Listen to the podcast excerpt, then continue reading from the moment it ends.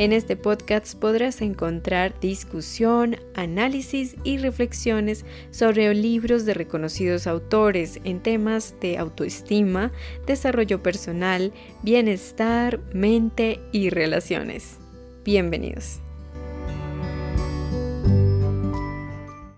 Hola a todos y todas, bienvenidos a otro episodio más. Esto es Sonia Taraxia, mi nombre es Sonia, quiero darles una gran bienvenida a este nuevo episodio. Estamos analizando el libro de cartas de las mujeres que aman demasiado, escrito por Robin Norwood. Y bueno, pues estamos creando esta serie para analizar, meditar y reflexionar, analizar un poco a fondo eh, todas las cosas que este libro nos puede aportar para el caso de la recuperación de amar demasiado. Si este tema es nuevo para ti, yo te sugiero que puedas familiarizarte con el primer libro. Pero básicamente el amar demasiado consiste en estar con la persona equivocada en relaciones muy dolorosas y no poder detenernos. Es la adicción al dolor emocional y la obsesión compulsiva por relacionarse tan destructivamente usualmente con personas que no son las adecuadas, con personas que no están interesadas en nuestro bienestar ni en preocuparse por nosotros y viceversa. Es una obsesión el amar demasiado. Y en este este es el segundo libro de esta autora, Robin Norwood, que es una psicoterapeuta, y aquí hablaremos un poco más detalladamente lo que es la recuperación. Estamos analizando el capítulo 4, donde hablamos de los abusos sexuales y la adicción al sexo cómo esto tiene implicaciones profundas en la vida de una persona que tiene esas adicciones, pero que a la vez es una persona que ama demasiado y cómo esto puede repercutir no solo en ella, sino en las personas que le rodean, su familia, conocidos, etc. En el episodio anterior estuvimos hablando propiamente de la adicción sexual. Si quieres saber más del tema de la adicción sexual, puedes escuchar el episodio anterior donde hablamos el principio de eh, el comienzo de este capítulo 4, ¿no? Y bueno, pues en este vamos a darle más a una mirada profunda a lo que son los abusos sexuales o los vejámenes sexuales que comúnmente también son eh, las causas tempranas de que una persona en su vida adulta desarrolle una adicción al sexo. En este caso, eh, me dirigiré a una parte del libro donde hay una carta de una persona que le escribe a Robin Norwood hablando un poco de el miedo que ella tiene. Ella está relacionada con un hombre que es alcohólico, que es violento, que es agresivo y pues aunque no están casados, ellos ya tienen dos hijas. Ella tiene miedo de separarse de él porque puede, eh, tiene miedo de todas las implicaciones o de lo que puede llegar a ocurrirles a sus hijas cuando él reclame obviamente el derecho de, de poder visitarlas, poder verlas y ahí pues ella ya no va a estar, ¿no? Ella tiene un profundo temor a de que él les pueda hacer algo. Este hombre principalmente, bueno, es alcohólico, y tiene pues un poder adquisitivo alto, es un hombre que tiene dinero. Entonces pues también ella tiene miedo, ¿no? De, de toda esta lucha legal por la custodia de las niñas. De esta situación se desprende el tema central que vamos a estar tratando hoy y es cómo el abuso sexual está presente principalmente en familias donde hay alcoholismo. Em, por ende, pues familias coalcohólicas. Sabemos que donde se encuentre un adicto, sus familiares o las personas que viven con él, las más cercanas, son coadictas también debido a que deben relacionarse con una persona que tiene un problema con una sustancia. En este caso, pues eh, ella tiene temor, ¿no? De separarse de este hombre porque tiene miedo. Y Robin Norwood, pues a mí me gusta cómo responde estas cartas, ¿no? Porque ella eh, va directamente a la yugular, yo le digo así, ella va directamente al punto, donde no se habla del alcohólico, no se habla principalmente de cómo cambiarlo, de cómo detener en que él cambie, pero pues ella aborda mucho el tema de este temor que ella habla en la carta, pero que no habla literalmente a qué le tiene miedo realmente. Y nos fijamos y es claro, claro que en las familias alcohólicas hay algo que se llama la imposición del secreto. Y es que principalmente no se hablan las cosas como son, no se hablan los problemas verdaderos que están ocurriendo. Y eso se ve reflejado en esa carta. Es evidente que ella lo que tiene miedo es que este hombre pueda llegar a abusar sexualmente de las niñas cuando ella se separe de él. La compulsividad sexual está muy ligada al alcoholismo. Eh, ambas van de la mano, como en el caso que puede pasar también el amar demasiado y la compulsión sexual. Robin Norwood directamente atañe a que ella lo que tiene miedo es a que abuse de las niñas. Pero aquí lo que hay que señalar es como la persona que le escribe la carta, ella no habla el tema directamente. Y eso es lo que Robin Norwood invita eh, en esa parte del capítulo, ¿no? De que no encubramos más los secretos, de hecho, hay una frase muy bonita que me parece interesante que habla mucho de que los secretos que guardamos nos enferman más. Y los secretos que guardamos creemos que la siguiente generación no los va a repetir o no va a llegar hasta ellos, pero a veces es más rápido lo que ellos tienen que volver a pasar porque nosotros no hablamos, no sacamos y no decimos las cosas. En este caso, pues Robin Norwood también sugiere que ella pueda tener una conversación directa con las niñas, de que ellas puedan protegerse y comprender también. No sabemos de qué edad son estas niñas, si ya son grandes, de pronto puede que sí, donde ellas puedan también em, tener una idea de lo que se podría esperar de un alcohólico. Esto es interesante porque a veces en estos procesos de separaciones es muy difícil que la madre o la persona que se quiere separar en la pareja eh, pueda hablar con los hijos de una manera muy imparcial. Y eso lo resalta mucho Robin Norwood, ¿no? El poder hablar para evitar polarizar, es decir, que las niñas estén a su lado, ponerlas en contra, manipularlas, pintarse como la víctima, sino que ser muy objetiva, ¿no? Poder em, quitar o develar el secreto. Y bueno, yo en esta parte ya quisiera detenerme en vez de andar parafraseando el libro. Es más como analizar este asunto del secreto en una familia disfuncional donde hay alcoholismo. Y es, em, para mí es sorprendente la incapacidad tan absoluta que hay para poder hablar. Aun cuando todos en la familia ya saben que hay algo, ya saben que algo está pasando y todos se quedan callados. Eh, lastimosamente, también se presenta cuando ya se sabe que están abusando de un menor o abusando de alguien en la familia y de alguna manera todos participan en ello, porque todos guardan el secreto. También es conocido, y yo personalmente lo he escuchado, de muchas mujeres que saben que esa pareja está abusando de sus hijas y ellas prefieren no decir nada porque este hombre eh, o bien aporta económicamente o tienen miedo o un sinfín de cosas. Y eso es un grado muy profundo de, disfuncionalidad. También están los argumentos de que puede haber también esta que no podemos ignorar, a mí me parece que no se debe ignorar, también que hay ciertas culturas en nuestra sociedad que implican mucho a nivel religioso a la mujer a someterse a estar allí con esa pareja que básicamente está destruyendo a sus hijos, destruyendo la familia. Y no solamente los hombres son alcohólicos, también pueden haber mujeres alcohólicas que también estén haciendo daño y abusando. Esto tampoco se trata de estereotipar por sexos diferentemente, ¿no? Entonces, pues volviendo a ese asunto de los secretos. Muchas veces en las familias disfuncionales hay secretos de familia. Vivimos mal, pero en familia. Los secretos no se dicen. Te voy a contar un secreto, pero no le digas a nadie, pero shh, ¿cierto? Esos secretos son, yo siento como un cáncer que va destruyendo y muchas veces las familias disfuncionales, para llegar a romper el silencio, tienen que pasar muchos, muchos años, por lo menos 10, 15 años, porque si hay alguien que quiere develar el secreto y que quiere hablar, pueden marginalizarlo y excluirlo del sistema familiar. Esta em, dinámica enferma es profunda y es para mí es muy devastadora. Es impactante ver que parte de estos secretos tienen que ver también con el abuso sexual. Y pues qué hacer en ese caso, ¿no? ¿Qué hacer cuando vemos que sabemos que algo pasa, sabemos que hay algo que sucede en la familia y no sabemos qué hacer.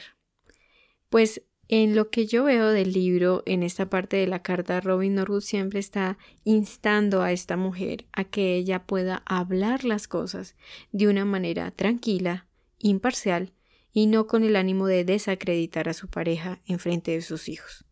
Simplemente es para empezar a hablar las cosas que pueden haber potencialmente en familia, los peligros que pueden haber, los riesgos, para poder empezar a buscar em, opciones y alternativas de ayuda. Gracias a que hoy ya hay varias herramientas, recursos profesionales que tienen un poco más de conocimiento, ¿no? No podemos ignorar esto, no podemos ignorar que sí existen profesionales, existen líneas de emergencia, de servicios humanitarios, em, de servicios sociales en la comunidad, en varias partes donde nos encontremos, donde podemos pedir ayuda. En este caso de una separación, como se está dando el caso, es muy bueno que eh, la persona que llegues a contratar para estos servicios de separación de bienes, de una serie de cosas, abogados, eh, consultores, consejeros, eh, que puedan tener experiencia en el campo de, em, del alcoholismo. Esto parece irónico y uno dice, pero ¿cómo así que un abogado que sepa de alcoholismo? Pero que sí haya tenido experiencia con casos así, porque usualmente personas con alcoholismo en su fase activa, por supuesto, eh, que estén en procesos legales, es muy fácil engancharse en la lucha, en la lucha auténtica, ¿no? Por no tanto por querer estar con sus hijos, por querer tener el dinero, sino por luchar y pelear y poder expresar violencia, agresividad, miedo, intimidación, etcétera. Entonces, pues eso es muy, muy importante y que esta persona también esté dispuesta a encarar ese caso, porque a veces hay personas que no comprenden bien la situación, por más profesionales, porque es diferente, un poco, un pocaso, diría yo, que es diferente cuando se trata de un proceso legal así, eh, cuando hay personas adictas de por medio y sobre todo los más menores.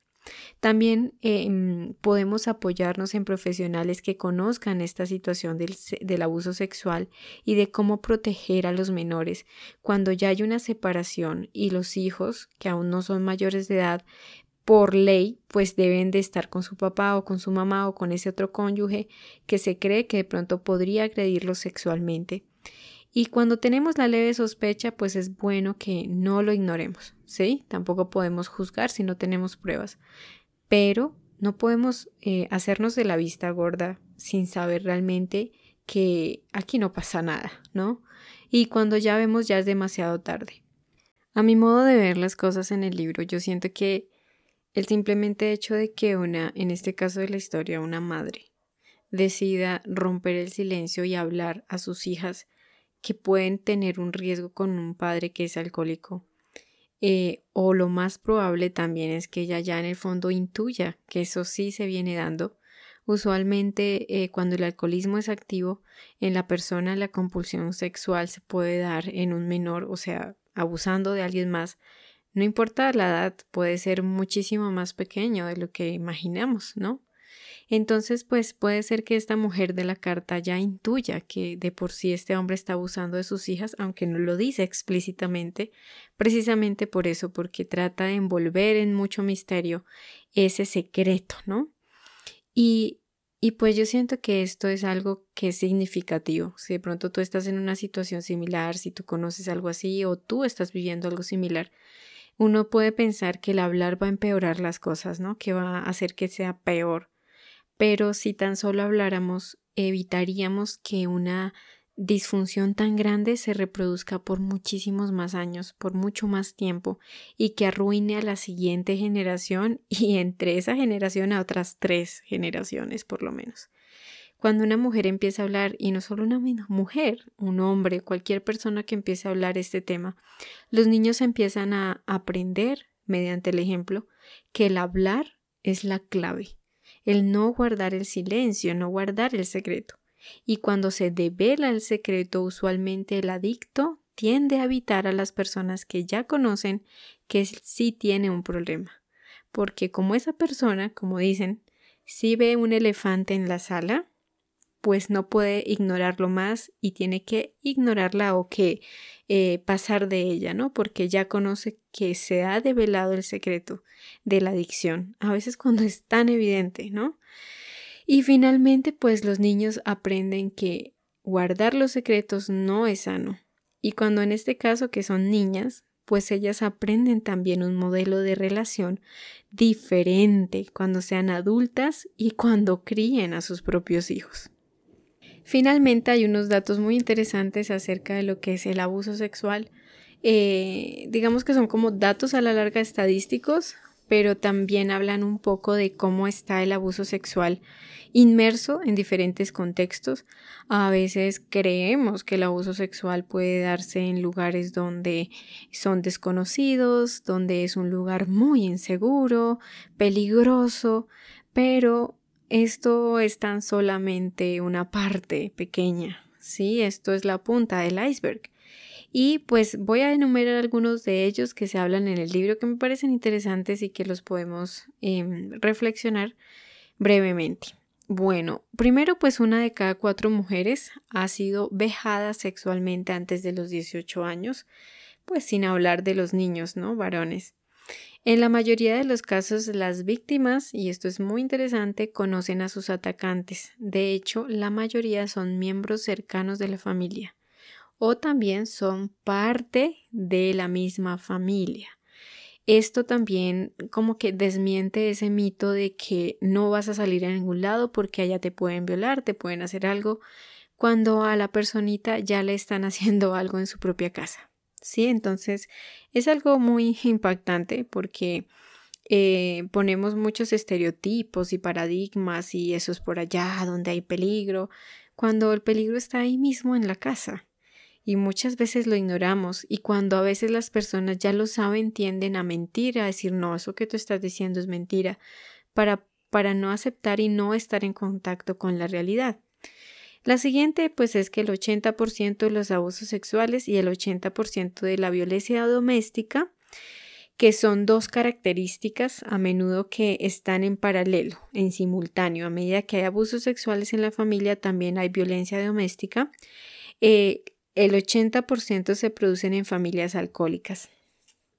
La incidencia más alta, aparte, o sea, después de las familias alcohólicas, estas y estos fenómenos se repiten es como en los hogares muy religiosos, donde hay un extremismo religioso, donde hay demasiada supuesta moralidad, em, se puede dar. O también, ¿no? Que yo personalmente lo he visto es en hogares religiosos alcohólicos. es increíble, ¿no? O sea, para mí es increíble cómo se pueden mezclar tantas cosas, pero sí existe. Yo lo he visto eh, y lo he observado con mis propios ojos. Hogares religiosos, muy religiosos, donde hay alcoholismo y por ende se superpone lo que es la violencia doméstica y también el incesto o conductas sexuales inapropiadas, ya sea entre cónyuges o con los padres e hijos o con los mismos eh, niños que van creciendo y que fueron abusados y que ellos empiezan a perpetuar el abuso. Y también pues que la mayoría de abusos, de víctimas de abuso sexual, tienden a olvidar o a bloquear sus experiencias mediante el mecanismo de defensa inconsciente que es la negación. Es un mecanismo automático. Tendemos a olvidar, pero a veces sí puede haber que recordemos o no estemos seguros o tengamos la leve sospecha pero esto usualmente queda bloqueado en el subconsciente debido a que fue algo muy doloroso. Incluso hay personas que desarrollan otros trastornos de personalidad muy serios debido a abusos sexuales no resueltos que quedaron sepultados y supuestamente olvidados, pero que son como semillas que echan raíces. Finalmente, pues las víctimas de abuso sexual tienden a abusar sexualmente a sus propios hijos o a sus parejas o a elegir parejas que hagan eso, que perpetúen ese abuso. Hay un tema final que me encantaría abordar y es la parte de, que creemos que el abuso sexual em, es como algo muy escandaloso, ¿no? Y creemos que no hay violencia sexual de otro tipo y qué es y qué no es un abuso sexual, ¿no? Hay una frase muy interesante en el capítulo y me encanta y es que cada uno de nosotros quiere creer que lo que le ocurrió no fue realmente tan malo. O tendemos a pensar que como pasó solamente una vez o que no fue determinada situación, entonces pensamos que eso no fue un abuso realmente y minimizamos lo que realmente sucedió. Un abuso sexual puede ir desde caricias, una mirada, un contacto, un comentario, un chiste lascivo, hasta propiamente una estimulación, penetración en el cuerpo de la criatura. Em, puede también llegar a ser un hecho ocasional, un hecho aislado, o puede también eh, pudo haberse llevado a cabo por muchos años, ¿sí?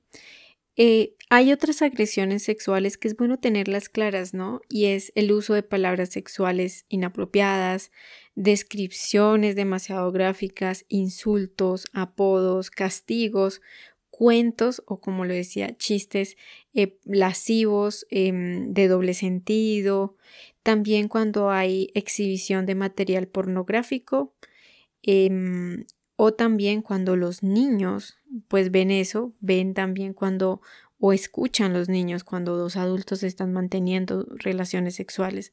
Eso también es un abuso. Un niño no tiene por qué escuchar, ni ver, ni menos saber qué son esas cosas en su corta edad.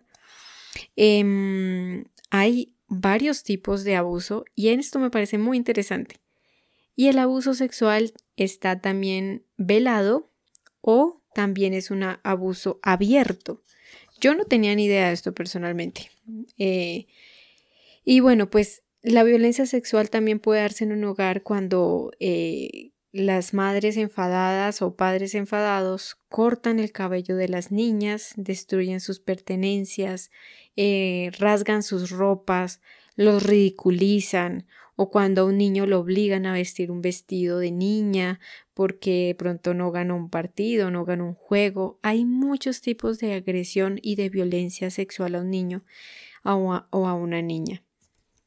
Y bueno, pues esto ha sido por ahora en este episodio. En el próximo episodio te invito a que puedas eh, escucharlo porque vamos a hablar un poco de ¿Qué otros tipos de abusos hay? ¿Qué otro tipo de abusos o dinámicas enfermas se dan en una familia donde los niños son tratados como adultos?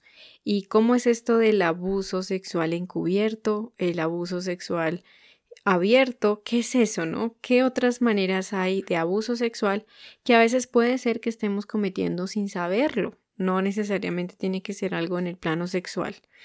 Pero bueno, lo dejaremos hasta ahí. Les quiero dar infinitas gracias por tu valiosísimo tiempo, por haberme escuchado, por aprender conmigo, crecer juntos. Yo también estoy aprendiendo y también me construyo a mí misma a través de estos maravillosos libros que espero que te resulte interesante y seguiremos enfocando en la recuperación de amar demasiado.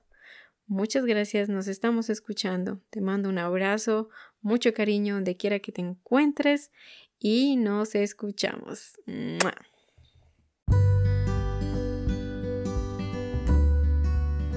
Si te gustaría conocer más, te invito a que te unas a mi podcast y me acompañes a despertar nuestra conciencia. Conoce mucho más en el canal de YouTube de Sonia Ataraxia y encuéntrame como Sonia-Ataraxia en Instagram, Twitter, entre otros.